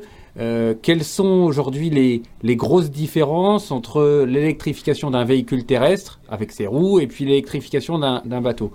Euh, en termes de, je sais pas moi, de taille de batterie, de poids de batterie, des choses comme ça Alors, euh, bah, comme je, viens de le dire, en fait, la, la, traînée, les frottements en fait sur la route, sur l'asphalte des pneus, plus les frottements liés à la vitesse par rapport à l'air, en fait, euh, bah, quand on se retrouve dans l'eau, on a toujours les, frottements par rapport à l'air, mais les frottements dans l'eau, le fait de devoir déplacer de l'eau pour faire avancer le véhicule, en fait, c'est euh, bien plus euh, énergivore, en fait. D'où les problématiques que j'évoquais tout à l'heure, d'où, en fait, d'essayer aujourd'hui de mettre des ailes sous-marines pour essayer de lever le bateau au-dessus de l'eau et éviter qu'il y ait tous les frottements de la coque envers l'eau. Donc là, euh, voilà, donc euh, bah, vous diffusez en effet un, site web qui. Si, on prend, on, revient un petit peu en arrière. Si on, si on prend aujourd'hui un, véhicule électrique 4 euh, places, on va prendre allez, 400, 400 kg de passagers. on embarque combien de batteries en, termes de poids? En moyenne, hein, je ne veux pas. quelques centaines de kilos, c'est ça? Ouais, alors aujourd'hui, si on prend une voiture bah, voilà, qui prend 5 passagers, euh, cette voiture-là, en fait, pour aller, euh, on va dire, aller à une moyenne de 80 km/h, euh, elle va pouvoir avec, allez, pour faire des choses simples, pour pour 500 kg de passagers, on prend 500 kg de batterie, et puis on arrive à faire 500 km à 80 km/h pour faire à la grosse. Et puis avec ces mêmes 5 passagers, ces mêmes 500 kg de, de batterie, bon bah là, si on prend un bateau, un bateau qui vole pas, bah en fait, il va être capable de faire euh, entre 20 et, 40 km à, 80 km/h si on va assez vite, c'est ça? Donc il y a, encore, plus qu'un facteur 5. Euh, voilà, les, jours de pleine lune. Donc euh, là, bah en fait, non, c'est plus que 5, puisque là, avec une voiture, on devrait faire à peu près 500 km. Avec un bateau, ouais, 20 à 40. Pour faire simple, 20 fois plus, quoi. On consomme 20 fois plus d'énergie. Donc c'est quand même énorme. C'est vraiment des ordres de grandeur qui n'ont rien à voir. Ouais. Et donc c'est là où euh, on a commencé à se dire, est-ce qu'il n'y a pas moyen euh, pour s'éviter de, de, de, de, déplacer ce volume d'eau qui correspond au tirant d'eau du bateau, est-ce qu'il n'y a pas moyen de soulever le bateau et d'avoir dans l'eau que, que la partie moteur et, et du coup ben, essayer d'avoir une autonomie qui, on va dire en, en kilo de batterie versus kilo de bateau, qui pour une autonomie donnée serait plus proche de celle des voitures que des bateaux. C'est ça? Voilà, exactement. Donc en fait, l'idée en, mettant les ailes sous l'eau, comme je l'ai expliqué tout à l'heure, en prenant de la vitesse comme un avion, le bateau va, se lever. Il va y avoir... Euh, alors comme l'eau est beaucoup plus dense que l'air, les ailes sont bien plus petites. Hein. Ça, c'est un peu de mécanique des fluides, donc je ne vais pas entrer en détail, mais les ailes sont petites. Et euh, bah, elles arrivent à soulever le bateau entre 20 cm et 1m50 pour la plupart d'entre eux au-dessus de, l'eau. Donc euh, la distance avec l'eau va dépendre de la hauteur des vagues. Hein. S'il y a de la, s'il y a de la houle euh, ou pas, si c'est des petites vagues, enfin pour tout un tas de, en fonction du contexte. Donc on va, euh, bah, en fait, monter plus ou moins haut le, bateau. Donc ça, c'est pas des technologies qui sont nouvelles. Hein. Nos ancêtres étaient très intelligents, ça on n'en doute pas, et ils ont développé des systèmes comme ça dans les années 1900. Euh, au sortir de la Deuxième Guerre mondiale, il y avait pas mal de, de, de prototypage, euh, notamment aux États-Unis, même par des particuliers. Et puis, euh, il y a eu pas mal de développement aux États-Unis, euh, où en fait, euh, les Américains ont vu le développement des sous-marins russes qui prenaient de la vitesse. Et donc, par rapport à ça, ils se sont dit, ah, mais les torpilles, enfin, comment est-ce qu'on peut gérer un peu tout ça en surface? Et donc, ils ont développé plusieurs bateaux comme ça qui volaient au-dessus de l'eau et qui pouvaient franchir euh, sans problème euh, des creux de 3-4 mètres. Donc euh, ces bateaux-là avaient souvent des systèmes, c'était pas une hélice, hein, c'était une turbine, donc comme on a dans les jet skis, des choses comme ça, donc où on a une espèce de, de, tuyau dans lequel on met l'hélice en fait. Donc l'hélice elle n'est pas apparente à l'extérieur. Et euh, bah, dans ce contexte-là, il y a eu des bateaux à transport à passagers aussi bien faits par les Russes que par les Américains. Donc euh, il y a des bateaux notamment en Italie ou des choses comme ça euh, qui font, euh, qui fonctionnent encore. Euh, il y a des bateaux aussi dans la baie de Hong Kong, là fait par Boeing, donc c'est les Boeing Jetfoiler, donc 939 si ma mémoire est bonne, qui prennent jusqu'à 300 passagers et qui vont comme ça à 50, 60, 70 km heure. Et puis ces bateaux-là, bah, c'est bien, ils assurent un, un, une bonne vitesse en fait. Donc euh, déjà à l'époque, ça permettait d'atteindre des vitesses qui étaient moins faciles à atteindre en déplaçant de l'eau, mais ils consommaient plus de 2000 litres à l'heure. Donc en fait, euh, à tout un tas d'endroits, ils ont été un peu euh, mis de côté et puis on a préféré faire des bateaux qui étaient un peu moins rapides parce qu'à l'époque, ben, on, on, mettait des ailes avec une certaine inclinaison, on savait, on, l'a on régulait l'inclinaison des ailes pour donner, lever plus ou moins le bateau et faire plus ou moins de traînée hydrodynamique, donc plus ou moins de consommation mais ils n'avaient pas les moyens qu'on a aujourd'hui de, calcul, euh, euh, de puissance de calcul pour euh, optimiser tout ça en temps réel. Et du coup, c'était vraiment des gros gros consommateurs d'énergie. Alors, si je peux me permettre un petit aparté, parce que là on parle des, avantages énergétiques, et je pense qu'on y reviendra après, mais aussi l'avantage pour les passagers, c'est qu'on n'a plus le mal de mer en fait sur ces bateaux. Parce qu'en fait, comme on subit pas les vagues, hein, on vole au-dessus. Mhm. En fait, on, est comme euh, dans un avion, comme euh, sur un tapis volant. Hein. Donc en fait, ça c'est extrêmement euh, confortable pour les passagers. plus plus aucun souci à ce niveau-là. Donc bien sûr, avant de décoller, bon bah on est un peu secoué dans le bateau, mais voilà, souvent dans les zones européennes, typiquement, passer la zone des 300 mètres, on peut prendre de la vitesse. Et là, dès que le bateau prend un peu, prend un peu de vitesse, là, il peut décoller. Alors même, donc Sea Bubbles, qui a fait un bateau comme ça pour la Seine, à la, Seine à Paris et la vitesse est très réduite pour éviter qu'il y ait des vagues qui viennent euh, secouer les péniches, euh, abîmer les ponts et tout ça. Et donc là, c'est un bateau qui décollait euh, vers vers une dizaine de kilomètres heure et donc qui arrivait aux vitesses légales, en fait, à basse vitesse, à voler quand même et assurer ce confort. Donc moins de perturbations dans l'eau aussi, on l'imagine, puisque la, traînée du coup est moins moins importante euh, du bateau, si, si je dis pas de bêtises. Donc euh, on, peut se déplacer. On sait que la vitesse, par exemple, est limitée à, dans des villes comme Venise. On, se doute bien pourquoi, pour éviter que le, la houle, le remous euh, provoqué par les, bateaux ne viennent détruire bah, les habitats déjà fort anciens. donc on imagine que ces bateaux-là, bah, finalement, ils sont aussi écologiques de ce point de vue-là, si je puis dire. Exactement. Alors, euh, en effet, le fait qu'il déplace pas tout ce volume d'eau, en fait, euh, il y a juste un petit un petit jet d'eau derrière parce que bah il y a quand même euh, des, des pièces mécaniques pour tenir ses ailes. Hein. Donc là, il y a un petit, vraiment un tout petit peu de, de jet d'eau, mais c'est vraiment une, une, bruine en fait derrière. Et puis il n'y a pas de vague. Donc ça veut dire quoi? Ça veut dire que bah, en effet, ça va pas endommager. Bah, je parlais de Paris tout à l'heure, ça va pas faire ces problèmes-là. Mais quand on n'est pas dans du des constructions mais qu'on est plutôt dans des écosystèmes à pas loin, ben en fait, on vient pas perturber euh, l'écosystème en créant des vagues. Plus. moi, typiquement, là, euh, quand je travaillais sur un de ces bateaux-là, dans la rade de Genève, ben, en fait, euh, quand il y avait les bateaux de transport de passagers qui passaient près du bateau, moi, j'étais secoué dans tous les sens. Et c'était vraiment désagréable. Et là, en fait, ben, on crée plus de vagues derrière. Donc, ça veut dire que s'il y a des bateaux qui croisent derrière vous, ben, en fait, vous n'allez pas secouer les passagers des autres bateaux. Quand vous vous passez derrière les vagues créées par notre bateau, bah pareil, vous secouez pas vos propres passagers. Et puis vous créez pas de, donc toutes ces perturbations en zone côtière. Quand vous naviguez assez près de l'eau, bah vous créez pas tous ces, toutes ces perturbations euh, pour euh, la faune et la, et la, flore. Et donc c'est quelque chose d'extrêmement apprécié par euh, les clients de ces, ces types de bateaux. donc on, a compris que donc bon, on, on, arrivait, grâce à ce, petit subterfuge technique là de, de Foil, à, essayer de, minimiser la taille des batteries qu'on emmène et donc bah, mm. le poids qu'on doit emmener et tout ça. Euh, mais maintenant, si on prend d'autres d'autres applications, je sais pas moi, le pêcheur par exemple, ou, euh, ou, des traversées, euh, je sais pas moi, traversées de la Manche, des choses comme ça. Est-ce que on peut on peut imaginer que tous ces, toutes ces applications là, on peut les décarboner avec de l'électrique?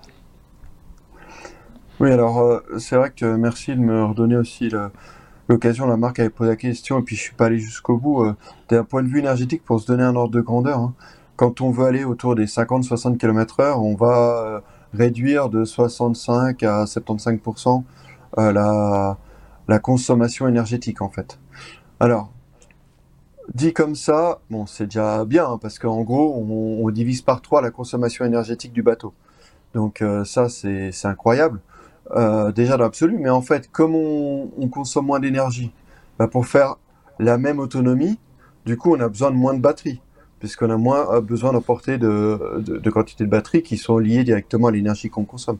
Donc, du coup, comme on emporte moins de batterie, on est plus léger.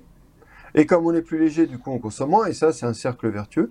Et l'ordre de grandeur, euh, en fonction, bon, ça va dépendre des cas d'application et tout, hein, mais l'ordre de grandeur, en fait, sur lequel on va être, euh, avec système à foil, c'est qu'on va diviser, euh, ben on passe de 3 si on prend tout euh, identique au départ, et en fait avec ces gains, par exemple sur des batteries, j'ai fait des exercices de calcul pour un, un certain nombre d'entreprises, et le, le, on divise à la fin par 5 à 6 euh, l'énergie consommée. Donc ça veut dire quoi?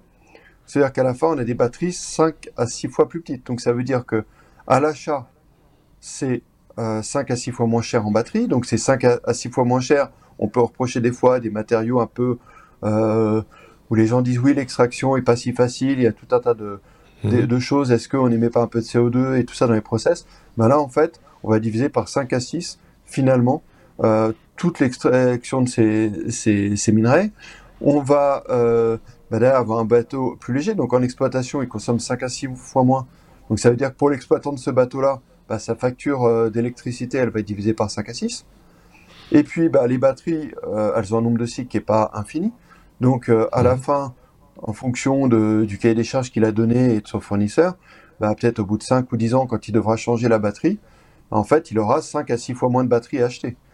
Donc, euh, comme on sait que dans les années à venir, bon, les batteries vont encore faire quelques progrès, bon, bah, lui, il pourra soit être plus léger, consommer moins, soit avoir encore un peu plus d'autonomie. Mais au moment du rachat de ses batteries, bah, en fait, in fine, ça va lui coûter bien moins cher et donc à ce niveau-là, bah, d'un point de vue écologique, moi je trouve que c'est quand même euh, quelque chose euh, qui vaut euh, le coup d'être fait. Alors Aurélien, tu parlais aussi de, la pêche, par exemple, ou de la traversée de la Manche. La traversée de la Manche, typiquement en batterie aujourd'hui, c'est quelque chose qu'on saurait faire, on est un peu à la limite. C'est-à-dire qu'en fait, on pourrait peut-être le faire, mais il faudrait peut-être soit emporter un peu beaucoup de batterie par rapport au nombre de passagers, donc avoir une masse de batterie embarquée assez important même si on vole. Euh, et puis, euh, ou sinon, réduire un peu la durée de vie. Donc, moi, je pense qu'avec les batteries qui sortiront dans 3-4 ans, on arrivera à le faire sans souci. Aujourd'hui, on peut déjà le faire avec l'hydrogène sans souci. Hein. Moi, j'ai fait des calculs par rapport à ça. Une traversée de la Manche à 55-60 km/h à l'hydrogène, ça, techniquement, c'est faisable. Aujourd'hui, l'hydrogène a un certain nombre de contraintes, euh, notamment sa distribution sur les ports qui est pas très fréquente. Autant l'électricité est déjà bien présente sur les ports, puisque les portes-containers, ce genre de bateaux-là, quand ils sont à quai aujourd'hui, on leur impose progressivement euh, de couper leur moteur et leur génératrice euh, et d'être reliés au réseau électrique de, électrique de l'opérateur pour euh, réduire les émissions de CO2. Donc là, la disponibilité d'électricité euh, là, j'ai entendu parler du port de Toulon dans le sud de la France, là, où ils viennent de refaire pas mal de quais et puis ils ont euh, clairement, ils en ont profité pour euh, augmenter la section des, des câbles, des conducteurs qui apportent l'énergie pour avoir plus de puissance. Donc là, à ce niveau-là, c'est pas trop un problème. L'hydrogène aujourd'hui, c'est encore typiquement ce qu'on peut faire aujourd'hui. Si on veut pas mettre une station de distribution, c'est venir avec des remorques en fait d'hydrogène. Et puis on recherche comme ça. Donc moi, j'ai fait une étude sur Léman là pour l'office des transports, sur le lac Léman euh, où en fait on montrait que c'était tout à fait faisable, mais on n'a pas directement des pipelines qui arrivent. Ça, ça va arriver peut-être dans certains cas d'usage, mais pour l'instant, bah, il faut qu'il y ait quand même un camion qui vienne apporter l'hydrogène.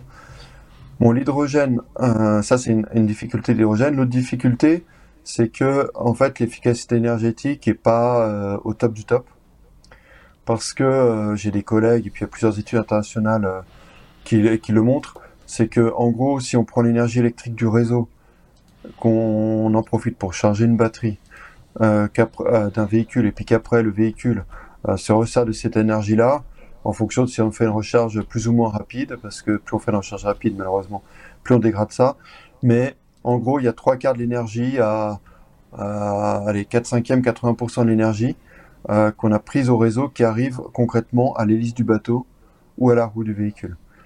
Si on prend l'hydrogène aujourd'hui, malheureusement, il n'y a que un quart dans la plupart des cas et dans les cas hyper optimisés, on arrive à un tiers de l'énergie euh, qui arrive euh, concrètement à l'hélice ou à la roue du véhicule. Parce que l'hydrogène, bah, à partir d'électricité, il faut prendre la molécule d'eau, la casser en, en, hydrogène et oxygène. Après, on met tout ça dans un réservoir. Pour que le réservoir ne prenne pas trop de place, on est obligé de compresser énormément l'hydrogène. Et puis, euh, une fois qu'on le met dans le véhicule, bah, après, il faut reconvertir l'hydrogène en, en, électricité. Donc pour ça, on, on, on prend l'hydrogène du réservoir, on le recombine à, l'oxygène contenu dans l'air. Donc euh, il n'y a que 20% d'oxygène dans l'air, du coup il y a 80% de l'air euh, qui sert à rien dans la réaction chimique. Et puis en combinant les deux, bah, on produit et de l'eau très propre, et puis euh, alors soit liquéfié, soit vapeur, soit un peu des deux la plupart du temps, et puis de l'électricité. Et donc là, bah, quand on fait cette nouvelle conversion, on repère pas mal d'énergie. On a à peu près la moitié de l'énergie qui part en chaleur dans le système. Et du coup, bah voilà, on, a on, cascade les réactions et du coup on perd. pas mal d'énergie perdue. Donc euh, aujourd'hui l'hydrogène est très bien pour des grandes distances qu'on ne sait pas faire à batterie. Et puis moi, ce que je préconise aujourd'hui aux gens qui viennent me voir, c'est que si on a des distances qu'on a à faire avec des batteries, bah, en fait c'est plus léger, c'est moins complexe et on a une meilleure efficacité énergétique. Donc à la fin, c'est moins cher pour euh, pour l'exploitant. Puis si on veut absolument, si on veut absolument décarboner, il y a d'autres solutions que l'électricité. Euh, il y a le biométhanol par exemple qui a un petit peu le vent en poupe hein, actuellement. En tout cas, euh, dans l'actualité récente, il y a Marsk, le, le, le porte-compte, enfin le, le j'allais dire le voyagiste. L'affréteur. oui, de, l'affréteur de conteneurs euh, euh, danois, si je dis pas de bêtises, euh, est en train de faire construire des paquebots euh, immenses euh, qui, qui, vont euh, naviguer au biométhanol. Ils sont fabriqués d'ailleurs en, en Corée du Sud, si je dis pas de bêtises. Mais c'est un autre débat. C'est un autre sujet. Sauf qu'ils feront tout le tour de l'Afrique oui. là à cause. ils feront, ils feront le tour. voilà. Donc, ce qu'ils qu gagneront d'un côté, ils le perdront de l'autre. Mais bon, ça voilà. c'est un autre problème. mais c'était juste une parenthèse. On les connaît pas trop. Mais c'est vrai que les, mmh. les Sud-Coréens sont assez avancés sur les, les bateaux. Et puis, ouais. euh, ils ont notamment des fabricants de batteries pour les, les, les énormes bateaux comme ça. Ils sont, ouais, ils sont, ils sont vraiment euh, avancés. On pointe là-dessus. Alors, ouais, dernier, dernier sujet, euh, c'est la recharge. Euh, J'ai lu un article que je vous ai mis en, en, en lien d'ailleurs sur euh, les, les, vedettes de Paris hein, qui, qui, qui, sont elles aussi passées à l'électrique. Euh, oui. pour des, des coûts de rétrofit énormes, hein, plusieurs millions d'euros.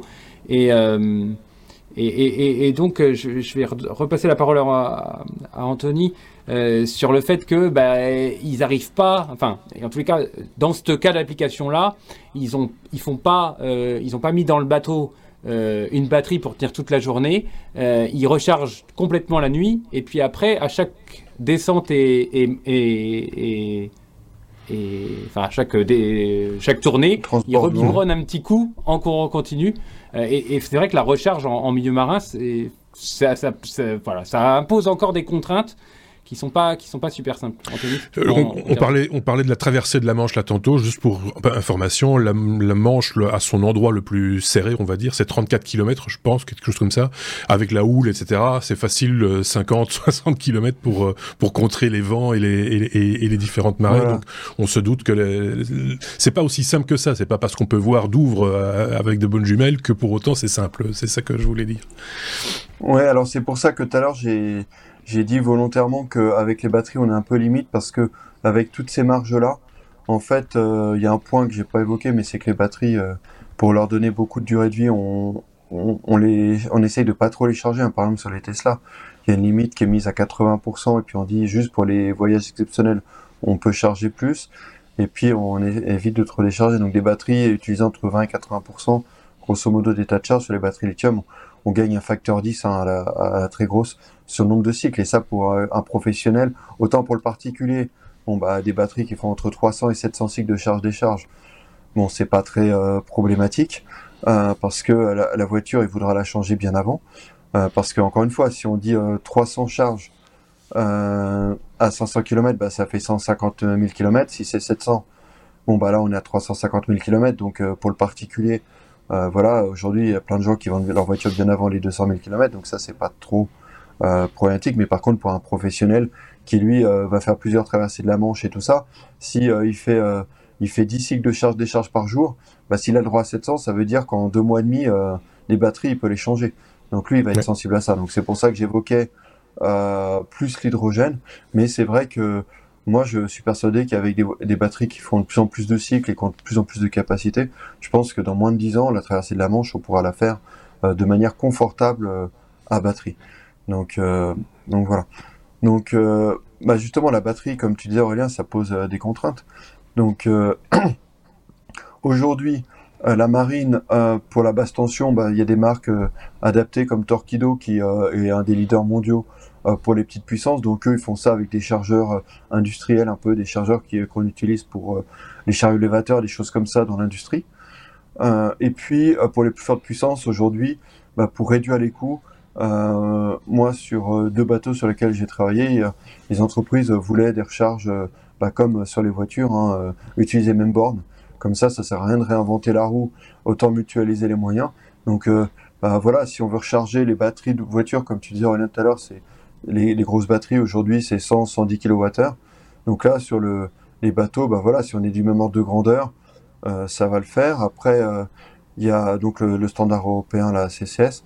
Après les Européens sont en train de développer un standard camion. Donc là on va au lieu de charger à 200 à 500 kW aujourd'hui sur les, bornes d'achat les plus puissantes pour les voitures. Là, on va parler de, euh, de l'ordre du mégawatt. Donc là, ça veut dire quoi? Ça veut dire qu'on va pouvoir encore adresser des bateaux un peu plus gros. Donc je pense que les bateaux jusqu'à 20-25 mètres en fonction des cas d'usage. On va pouvoir les adresser avec ces bornes-là. Bien sûr, bon, il faut un peu les, les protéger du, du frima parce qu'en fait, euh, voilà, moi j'étais dans un cas où là, euh, bah, la borne était assez proche du bateau parce qu'on va pas mettre 10 mètres, 20 mètres de câble non plus. Et puis mhm. bon, bah là, il a fallu mettre des protections pour être sûr que les bateaux viennent pas taper dedans. Enfin, euh, éviter que les projections en cas de grosse vague euh, viennent entrer euh, par les ouvertures, les aérations qui étaient par dessous, un cas qu'on rencontre pas dans les cas habituels sur le terrestre. Mais là-dedans, il y a juste une petite chose bah, aujourd'hui qui est pas encore tout à fait documentée, c'est l'oxydation des contacts, parce qu'en milieu salin, eh bah, ça, ça va être quelque chose, euh, voilà, qu'il faut. Euh, bah, aujourd'hui, les gens ont, ont lancé des, des choses là-dessus, mais je pense que ça va être quelque chose euh, bah, qui va être surveillé. Et par rapport à ça, bah, sur les gros euh, porte-containers dont je parlais tout à l'heure, en fait, avant, ils avaient des câbles comme ça avec des connecteurs industriels, comme on connaît en Europe les câbles avec connecteur rouge là, euh, ces gros euh, euh, câbles là avec le standard européen. Et puis, bah, un des leaders mondiaux dans ce domaine-là s'appelle Cavotec, c'est une entreprise allemande. Puis eux, petit à petit, ils développent quand même des systèmes par induction, comme vous faites avec votre téléphone portable, où vous ne connectez plus le câble de recharge, mais vous le mettez sur un support dédié. Eux, en fait, ils ont fait un système comme ça, où donc ça passe sans contact, Alors, le seul souci qu'ils ont, bah, c'est que le bateau, il peut bouger par rapport au quai. Donc, alors, Ah oui. quand il s'agit d'un porte-container, lui, euh, avant qu'il bouge à son quai, il faut quand même euh, pas mal de vent. Donc, c'est des mouvements qui vont être assez lents, hein, parce que c'est des bateaux très longs, très lourds. Donc, euh, on n'a pas trop de... La problématique est assez légère. Il y a une problématique de positionnement, parce que vu les puissances en jeu, c'est des systèmes qui peuvent peser plusieurs centaines de kilos, voire l'ordre de la tonne. Donc, là, il y a des robots, en fait, qui font ça qui peuvent positionner soit avec des systèmes aimants, soit laser, des choses comme ça. Et puis, bah, il y a d'autres personnes comme euh, Pinta, ABB Marine, hein, qui est un des leaders de l'électrification des, des porte-containers, qui ont développé, ABB notamment, bah, ils ont des, une branche robotique aussi. Donc, ils ont des bras robotisés qui euh, font des systèmes sur contact et qui suivent le bateau en temps réel, en fait, euh, pour, euh, pour Mhm. hacker exactement. Donc ça, je pense que bah, à terme, pour les professionnels, ça peut être quelque chose qui se démocratise. Je pense que pour le particulier, je pense que le- les connecteurs type euh, automobile, ça, ça ira très bien, quitte à, à les changer un peu plus souvent. Euh, voilà, faire un peu de maintenance préventive. Mais c'est vrai que pour les industriels, encore une fois, hein, si vous êtes opérateur de transport public, vous pouvez être amené à faire euh, 10 recharges par jour. Alors, comme tu le disais, Aurélien, euh, bah, typiquement, les systèmes dont je viens de parler, ça peut très bien se prêter au fait de dire de faire des, du biberonnage, hein, ce qu'on appelle euh, faire une grosse recharge la nuit ou à des moments creux dans la journée, puis euh, le temps de, de charger, décharger, euh, de, euh, de faire ces éléments-là. Donc euh, après, il y a une société euh, norvégienne qui a été rachetée là par, euh, euh, je crois, un fonds singapourien ou quelque chose comme ça, là, euh, qui euh, propose un grutage carrément de la batterie. Donc ils ont fait un espèce de puits au milieu du bateau, et puis il y a la batterie qui peut être, il y a un anneau au-dessus, puis la batterie est grutée, est sortie quand elle est vide, et puis euh, on remet une batterie Ou qui la a été swap, chargée ouais. à quai. euh, D'accord. exactement, Ouais. batterie swap, Ouais. euh, Ouais. comme euh, j'ai eu des tentatives dans le ju- Juste une question, est-ce que euh, pour faire un peu la pointe pendant qu'on navigue, le solaire ou l'éolien, par exemple, pourrait euh, avoir euh, un intérêt euh, pour euh, recharger partiellement, hein, ne serait-ce que par- très partiellement, euh, je dirais, les, les- les batteries, ou est-ce que c'est un investissement qui tomberait à l'eau, si j'ose dire? Alors, euh, ça, c'est un sujet très épineux et euh, qui vexe un peu des personnes quand j'essaye de mettre les chiffres en face. Sur les bateaux qui volent dont je parle, euh, vu les surfaces en, disponibles sur le toit euh, et vu euh, les puissances en jeu, bon, c'est vraiment de la pointe euh, pour la propulsion. euh, on oublie après. Si on veut euh, faire un peu l'éclairage intérieur, des choses comme ça, des fonctions secondaires, ça peut être sympa. Si après on parle pour sur les voiliers de plaisance, voilà. Pour les voiliers de plaisance, bah là c'est carrément intéressant parce que euh, ça peut faire tourner les systèmes à bord, vu que la propulsion elle est par les voiles. bah, au lieu d'avoir peut-être euh, une hydrolienne sous l'eau qui recharge et qui fait un peu traîner sur le bateau, bah, en fait avoir euh, des panneaux solaires, ça peut, ça peut faire sens. Après, sur les bateaux des particuliers qui veulent passer au tout électrique, moi ce que je trouve sympa, c'est que d'avoir des panneaux photovoltaïques, bah, ça peut maintenir l'état de charge de la batterie quand on s'en sert pas pendant quelques semaines, sans avoir à se connecter au réseau, sans les problématiques Ah oui. associées, et sans venir euh, embêter tout le monde. Bah là, on a du- un, un, un, un temps devant soi qui est vraiment assez élevé, donc on, soit on peut charger, soit juste maintenir l'état de charge, puisque les batteries, bon, c'est 3% euh, par mois, grosso modo, hein, le taux de décharge de ces batteries. Donc on maintient comme ça euh, la charge. Voilà, donc euh, après, bah, si on veut juste faire un pédalo, euh, là, ça peut carrément être des ordres de grandeur de puissance, où le pédalo, on pédale moins. Euh, comme dit, on a, puisqu'on a commencé sur un, un vélo pédalo, en fait, c'est le Oui. pédalo euh, solitaire. Et ben en fait, dans ce cas-là, sur le pédalo à quatre personnes, bah, les surfaces solaires euh, en, en zone ensoleillée l'été dans le sud de la France, par exemple, bah, en fait, là, on, on va vraiment être de- du même ordre de grandeur, quoi. La production solaire euh, versus la consommation. Enfin, c'est sûr que les panneaux vont produire plus que les gens qui y pédalent. Ça, c'est clair. Ouais. Donc, en fait, ça va être vraiment une Ouais. solution d'appoint intéressante. Et puis, bah, pour les, pa- ouais, les bateaux un peu de, de plaisance où euh, on dit, ah bah, je vais à Lille qui est juste 3 km en face, et puis je fais ma pause euh, casse-croûte le midi, bah, pendant tout ce temps-là, si on a des panneaux dessus, ça peut faire l'ombrage, et puis euh, ça peut ouais, assurer bah, les fonctions de confort sans avoir un moteur diesel, sans vider la batterie, ou sans un moteur essence ou diesel qui continue à tourner pour, comme disait Aurélien, écouter l'autoradio ou faire des choses comme ça. Donc à ce niveau-là, bah, surtout un moteur au ralenti. Tout à l'heure, Aurélien a parlé de pêche, et puis j'ai un peu... euh, beauté en touche à ce niveau-là, euh, c'est peut-être l'occasion d'y revenir. Bah là, typiquement, le pêcheur aussi, bah lui, quand il relève ses filets, s'il doit avoir le moteur ralenti pour avoir le, le système hydraulique pour, euh, pour le tambour de remontée de filet et tout ça, et puis à la basse vitesse, bah là, le rendement du moteur thermique, c'est euh, c'est entre 4 et 6%, grosso modo. Donc là, lui, ça fait plein de vibrations, du bruit dans son bateau, alors qu'il pourrait être en confort. Et là, les panneaux photovoltaïques, bah, c'est typiquement un appoint aussi où, euh, alors nous, ici sur Léman, bah, forcément l'hiver, c'est difficile que ça apporte un complément. Mais là, l'été, ou la nuit, parce que lui, il fait beaucoup de travail de nuit, mais dans le travail en journée, clairement, voilà, on peut faire ça. Nous, ici, à Genève, là, il y a des il y a, un, pionnier de l'électrique, donc euh, lui, il a carrément sa petite cabane euh, commerciale au bord du lac, donc euh, équipé de panneaux solaires. Alors lui, il a un petit train de tourisme et il fait ce que j'ai dit tout à l'heure. Donc lui, il a carrément une batterie qui va sur un transpalette et donc il a deux batteries, une qui charge, qui est chargée par les panneaux solaires, et puis voilà, une fois que c'est un peu vide, il raconte une belle histoire il arrête le temps de changer la batterie. et pendant ce temps-là, il y a un gars qui va vite avec le transpalette euh, prendre la ville et en mettre une autre. Et puis, bah, il a ses bateaux, et puis il a un bateau qui fait quand même, euh, qui va jusqu'à une petite dizaine de kilomètres heure, 20 euh, passagers. Et là, le bateau est autonome. alors, bien sûr, hein, pas en hiver, mais quand il fait grand beau l'été, bah là, il peut emmener tout ce petit monde, pas à des vitesses folles, mais à des vitesses déjà assez appréciables en toute autonomie.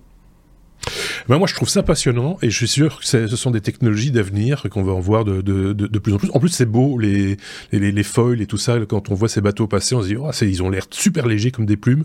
Et c'est, euh, je trouve ça, c'est des jolis bateaux. Je trouve ça, voilà. Alors, on a volontairement pas parlé de l'aspect mécanique, de la tenue mécanique du, des foils et comment on fait. c'est très, très complexe. Non? On imagine bien que là, c'est ça qui demande du calcul, en fait. Hein. La fameuse puissance de calcul dont tu parlais, euh, c'est là qu'elle se situe pour, euh, pour vraiment arriver à avoir quelque chose de, de fluide et de et de construit intelligemment. C'est vrai que ça se fait pas sur un bout de carton euh, au café au café du coin en disant tiens je vais faire ça. Non, ça ne va ça ne marche, ça ne fonctionne jamais comme ça. C'est euh, voilà. En tout cas, je suis en, tout cas très content aussi d'avoir réentendu parler de Bubble parce que je me rappelle que j'avais traité ce sujet il y a très longtemps euh, en radio parce que c'est un vieux projet déjà hein, Bubble. Si je dis pas de bêtises, ça, ça oui, Bubble, il de 2016-2017. oui, c'est ça, oui. Ouais, oui, c'est ça. Donc, euh, moi, je me rappelle. Alors, pour les gens qui ont créé cette boîte-là, c'était pas des novices, hein, parce qu'ils ont bâti le record du monde de vitesse euh, en bateau euh, à voile, donc l'hydroptère, donc à foil déjà. Donc, ils ont bâti le record dans une zone qui est chère à mon cœur de par mes, mes origines paternelles, vers dans la rade de Toulon hier, là, dans le sud de la France.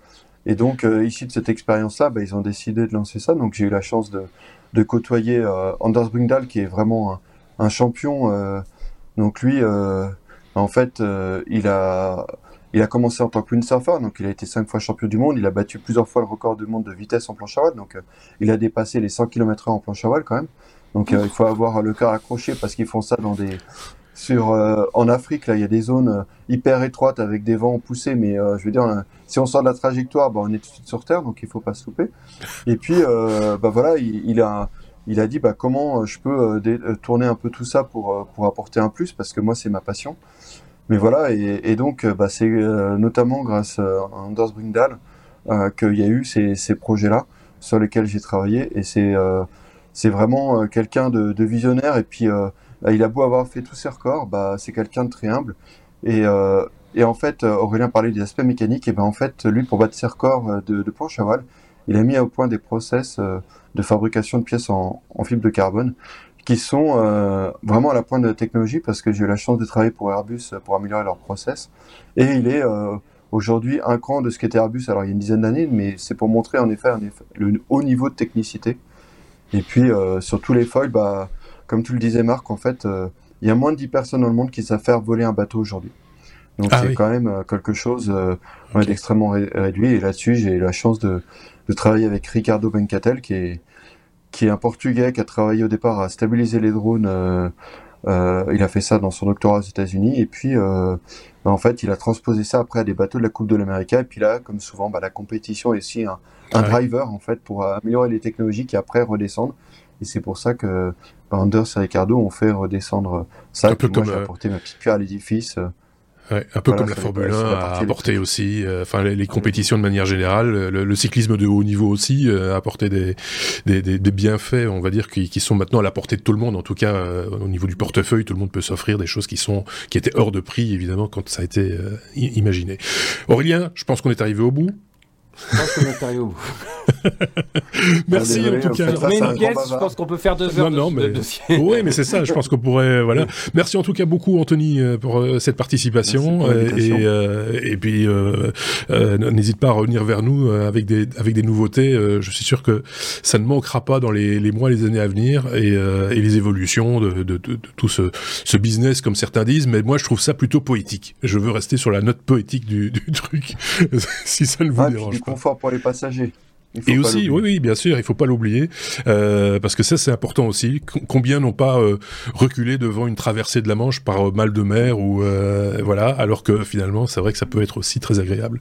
Merci à tous les deux, merci Aurélien. Et du coup, c'est ici que se clôture aussi cet épisode. Merci à tous de nous avoir suivis. On se retrouve bien entendu pour un prochain épisode la semaine prochaine. Salut. Merci beaucoup. Au revoir.